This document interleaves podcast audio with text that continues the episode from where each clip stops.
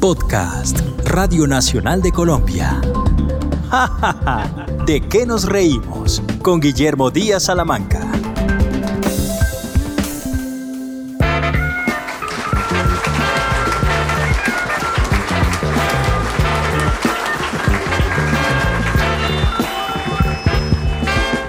Bienvenidos a Ja Ja Ja de qué nos reímos, un podcast de Radio Nacional de Colombia. Soy Guillermo Díaz Salamanca. En este primer episodio me acompañan desde el más allá Bernardo Hoyos y desde el más acá Juan Gozaín y el mecánico. El humor desde siempre ha sido la contemplación de los contrastes, de lo insólito, de lo prohibido, porque el humor es cosa seria. El humor ha sido motivo de análisis de varios genios. Baste citar a Humberto Eco que en su memorable libro El nombre de la rosa incluye el siguiente aparte. Apenas Dios rió, nacieron siete hombres que gobernaron al mundo. Apenas se echó a reír apareció la luz. Con la segunda carcajada apareció el agua y al séptimo día de su risa apareció el alma. Mire usted, los autores de la obra Educar con Inteligencia Emocional recuerdan lo que sucede con el cuerpo humano cuando nos reímos. Nuestro ritmo cardíaco se acelera, dicen ellos. Nuestro sistema inmunológico se activa. Se bombean hormonas que nos hacen estar más alerta y el oxígeno asciende al cerebro, lo que al parecer nos ayuda a pensar con un poco más de agudeza y a ver las cosas con mayor claridad. Nuestros músculos se relajan y nuestro sistema digestivo funciona mejor. Los niveles de estrés descienden. El ambiente se torna menos tenso. Nos sentimos libres de mostrarnos más creativos y de ampliar nuestros puntos de vista. Nos volvemos más capaces de abrigar sentimientos de empatía, nos tomamos menos hostiles y nuestra capacidad de tomar decisiones sensatas y resolver conflictos mejora. Hay varios artículos relacionados con el humor en la radio que indican que entre los años 40 a 70, los programas de humor en la radio ocuparon el 8% del total del tiempo de las cadenas básicas en los horarios de mayor sintonía. La mayoría de estos programas se realizaban desde Bogotá, se emitían por lo menos en dos horas diarias, lunes a viernes, y se transmitían para todo el país por medio de enlaces de frecuencia modulada. Eh, recordemos, por ejemplo, Campitos, quien tuvo personajes como Don Próspero Vaquero y su familia presidencial. Se podría decir que él fue el padre de los radioperiódicos de humor. Después hablamos de Contrapunto, programa de alto contenido político, humorístico, satírico de Jaime Soto, Lucas Caballero y Eduardo Caballero. Están también Los Chaparrines, Víctor, Mario y Augusto, un espacio de cuadros cómicos realizado por tres personajes ecuatorianos con el aporte de Jorge Parra, quien hacía el personaje Chupamechas. Otro era Tripudio y también estaba con ellos el cómico Vinagre. Eh, inolvidable Ever Castro, el coloso del humorismo. Escuchemos cómo era su presentación.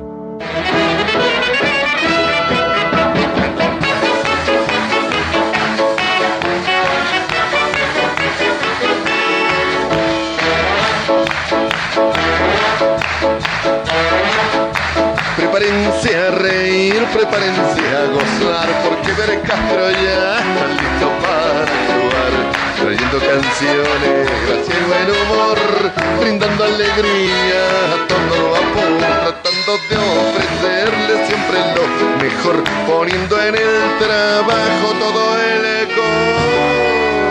corazón.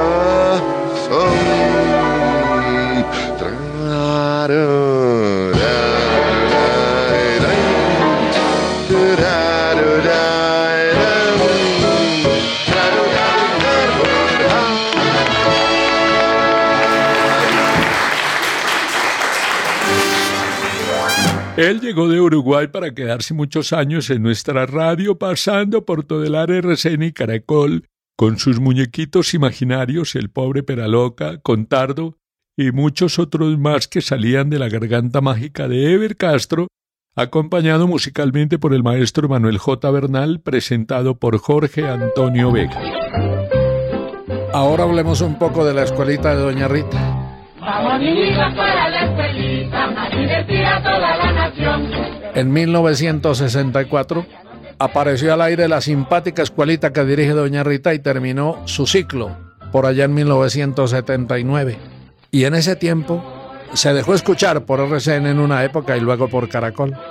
Varios personajes de la radio pasaron por la simpática escuelita, como por ejemplo Enrique Pérez Nieto, Armando Osorio, Sofía Morales, Pepa Rendón, Teresa Gutiérrez, Efraín Jiménez quien interpretó a Calvete, un simpático personaje que a todo decía bobada grande. Rodrigo Correa Palacio también hizo las veces del inspector. Los libretos eran preparados por Félix Villabona, pero a la muerte de él, los libretos quedaron en manos de Víctor Bermúdez. Los matices del programa tenían que ver con las escuelas rurales del país y eso justamente fue lo que se trató de caricaturizar. La maestra no era muy brillante. Los alumnos tenían un desigual nivel intelectual y este espacio ocupó una importante franja de la radio en la mañana con muy buena sintonía, pero fue absorbido el horario por los formatos noticiosos que evolucionaron con Yamida Mat. Y ahora pónganse en pie para las preces con que abrimos nuestra clase. ¡Ya! Oh reina del estudiante, haz que yo aprenda bastante y haz que no me meten en paro, porque el estudio es muy caro.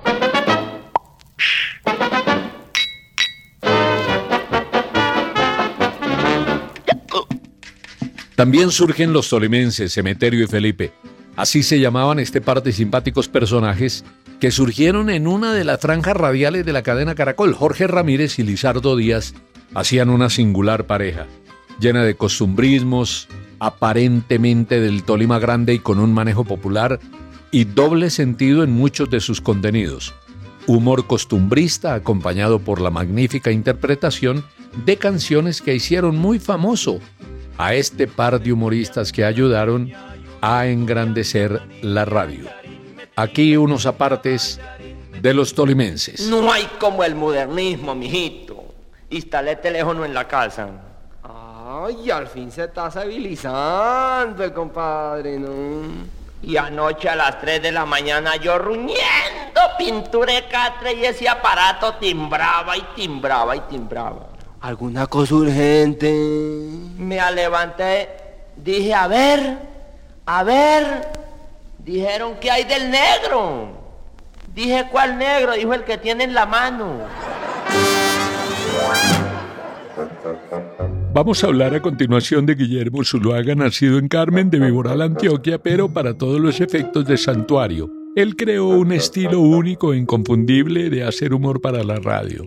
Con sus personajes Montecristo, Montoño, Montecristico, Montecrispucho, Montecristote, Montecriñato, hizo reír a los colombianos del, del departamento de Antioquia.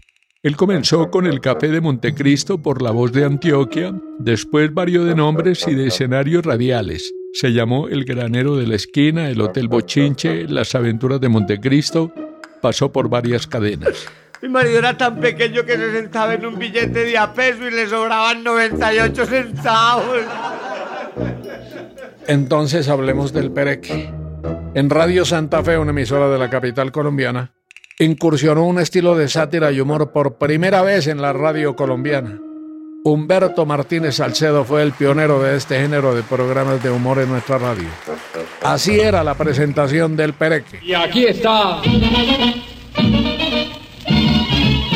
El Pereque.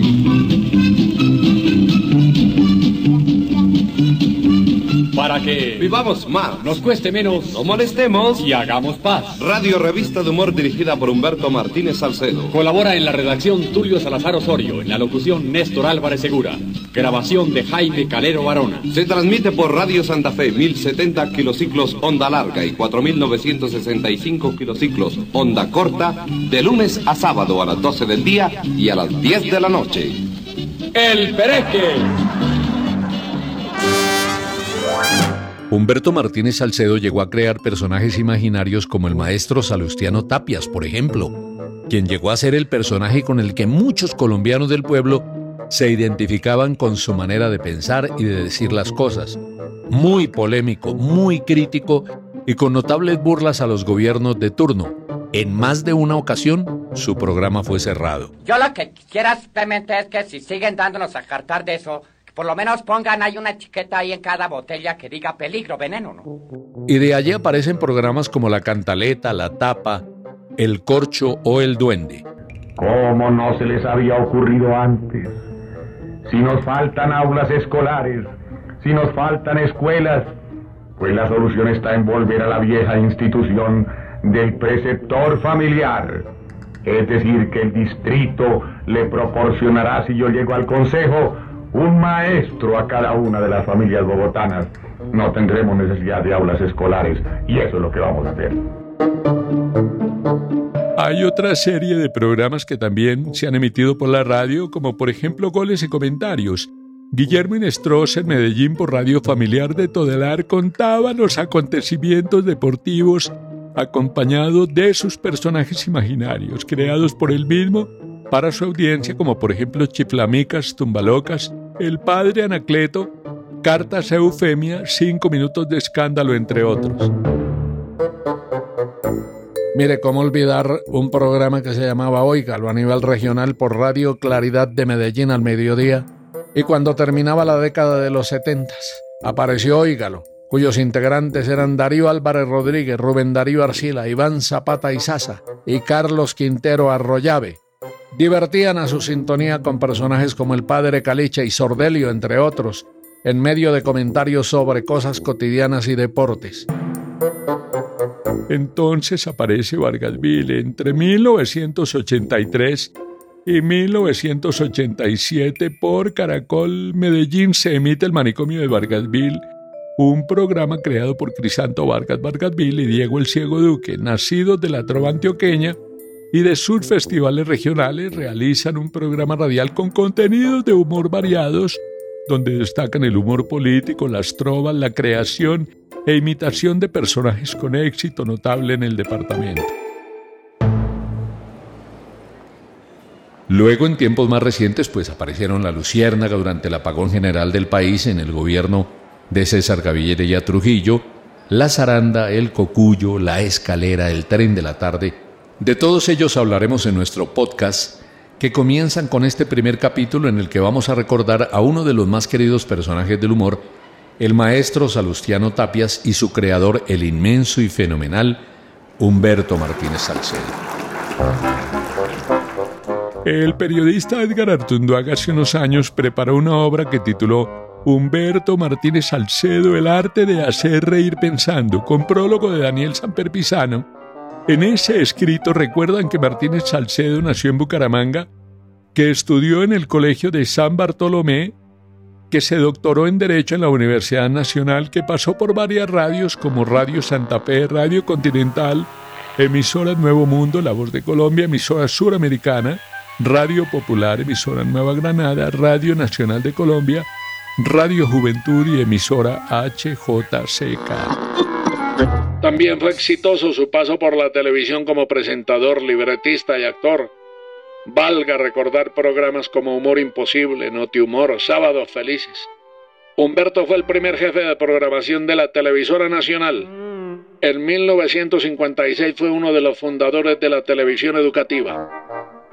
En 1997 en Bucaramanga, el alcalde de aquella ciudad en esa época desveló un busto del maestro Salustiano Tapias en homenaje al personaje creado por Humberto Martínez Salcedo, obra esculpida por el maestro Melquisedec Tinjacá, y fue ubicado frente a la que fuera la puerta de entrada de la Compañía Colombiana de Tabaco, empresa ya desaparecida.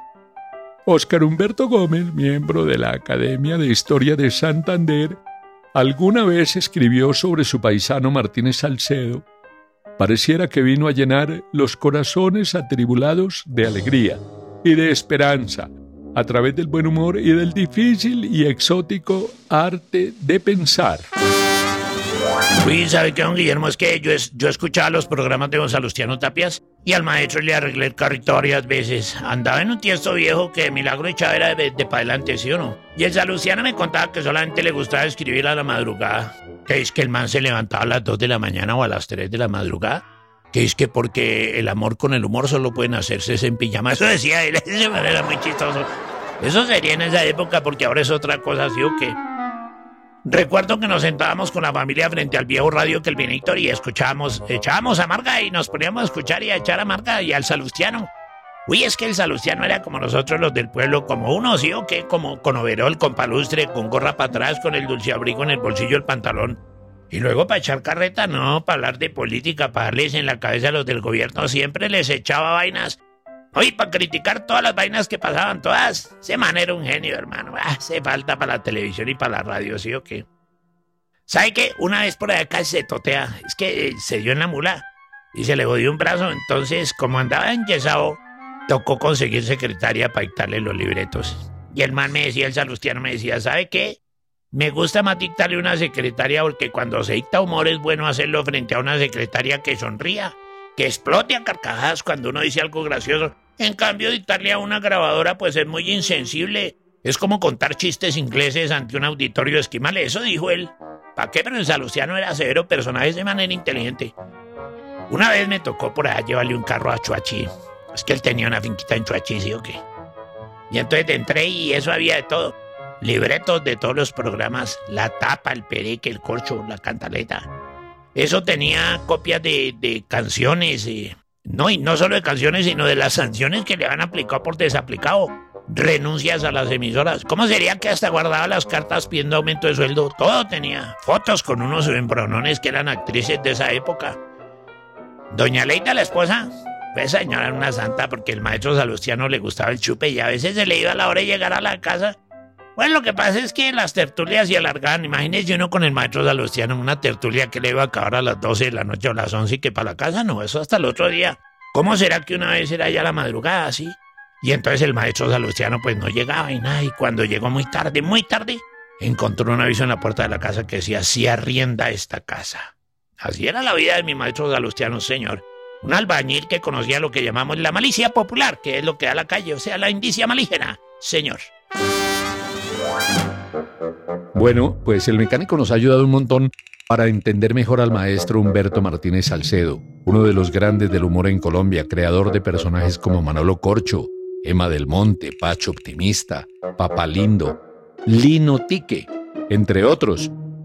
El gran Luigi Pirandello, eh, ganador en 1934 del Premio Nobel de Literatura, Escritor italiano y autor de la obra magnánima El humorismo, señalaba que la característica clave de la sátira y la parodia es la intención burlesca del autor. El autor, decía Pirandello, exagera una exageración y produce una alteración ridícula del modelo.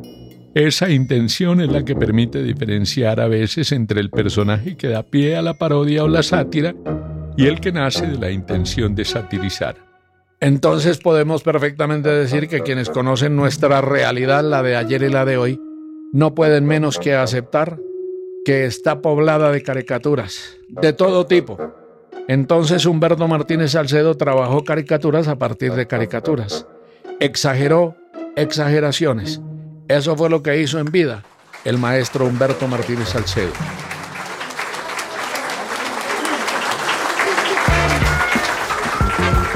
Queridos amigos, esto es Jajaja, ¿de qué nos reímos? Un podcast de Radio Nacional de Colombia. Esta es nuestra primera presentación. Soy Guillermo Díaz Salamanca y hoy me han acompañado desde el más allá Bernardo Hoyos y desde el más acá Juan Gozaín y el mecánico. Este fue un podcast de Radio Nacional de Colombia. Espere un nuevo episodio cada viernes.